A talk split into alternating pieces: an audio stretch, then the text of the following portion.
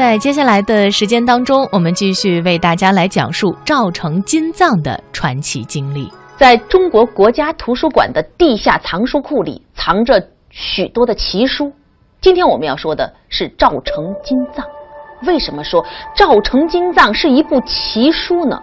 第一，它的总长度是六七千卷，可是却由一位普普通通的民间女子，一个残疾女性刻印而成。第二，目前在全世界仅有完整的这么一部鸿篇巨制。第三，围绕着这部大藏经，有着太多的曲折和传奇故事。昨天我们已经说了，在一九三三年的时候，一个名叫范成的和尚，在山西省赵城县的广胜寺里发现了整整十二柜的古版的大藏经。当时啊，民间已经没有这样的版本了，而这个大藏经被找到之后。人们就称它为赵成金藏。那么，这部大藏经究竟是由谁来刻印的呢？这在当时成了一个谜。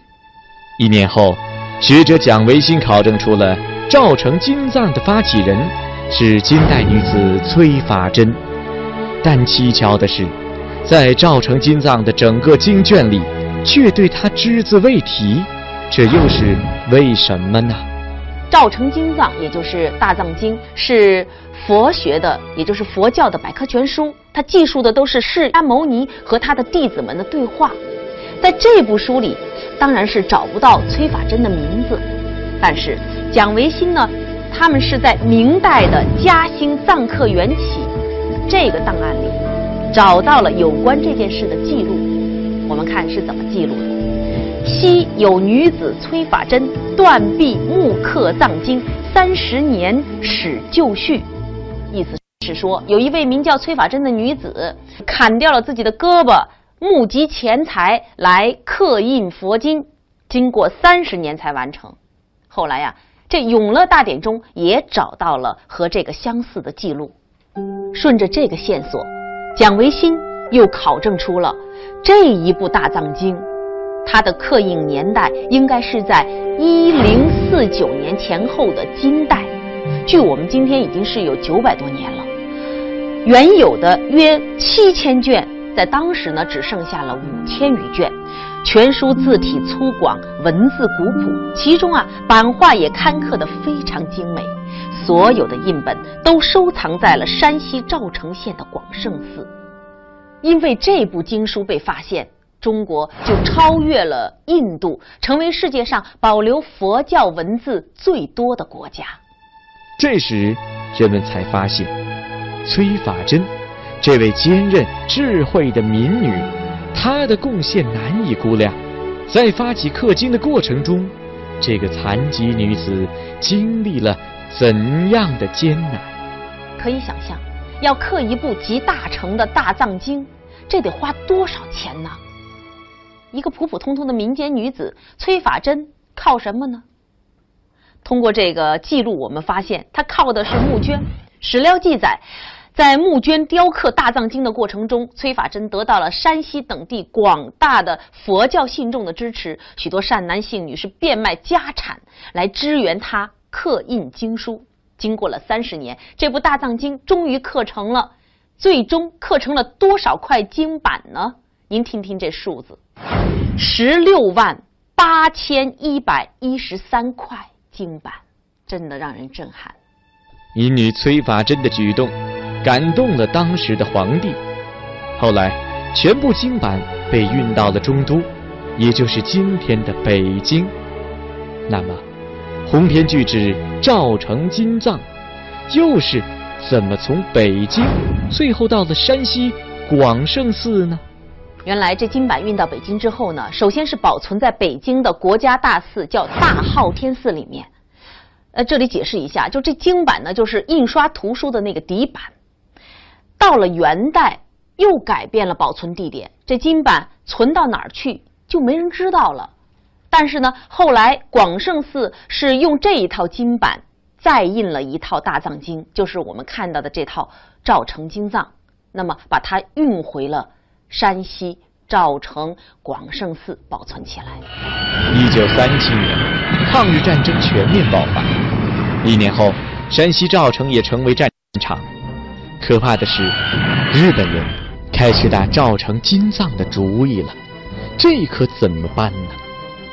一九三六年的一天，赵城县广胜寺里匆匆的来了一位不速之客，他自称是日本东方文化研究所的。他提出要购买赵城金藏，开的价呢是一个天文数字。寺里的僧人们想都没想就回绝了。日本人贼心不死，过了一阵，又有日本僧人专程来到广胜寺。这一次呀，开的价码更高，可以说是天文数字。但是他们得到的回答还是那一句话：多少钱都不卖。卢沟桥事变爆发几个月后，日军完全占领了赵城县，藏有赵城金藏的广胜寺成为日本人的控制区，赵城金藏。危在旦夕。这个时候呢，广胜寺的住持名叫利空法师，他呀为赵城金藏的安全忧心忡忡。就在此时，一个口信让他陷入了更大的担忧之中。原来蒋介石托人带信来，告诉他把这个赵成金藏全部转交给国民党第十四军的军长李默安。按理说，这是蒋介石的命令。利空法师没有不听的道理，可是看着眼前的李默安，利空法师却十分的犹豫。他根本不信任这个李军长。他问他：“你能保证所有经卷的安全吗？”李默安支支吾吾，不敢打保票。这一来，利空法师就更加不放心了。那么，到底怎么办？是把经卷交给？不放心，还是把经卷放在炮火下的广胜寺。李空法师做了一个出乎意料的决定。第二天，李默安没有等到利空法师，于是呢，只好回去灰溜溜的向蒋介石复命去了。而与此同时，利空法师带领全寺的僧人，秘密的把所有的经卷转移到了广胜寺中的一个塔，叫飞鸿塔内。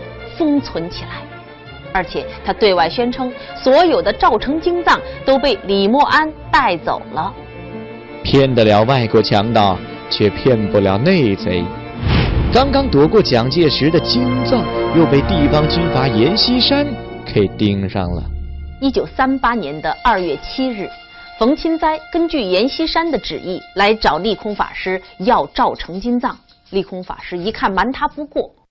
于是提出了一个非常现实的问题，他说：“现在日本人把铁路全部封锁了，你们怎么能够把赵成金藏运出去？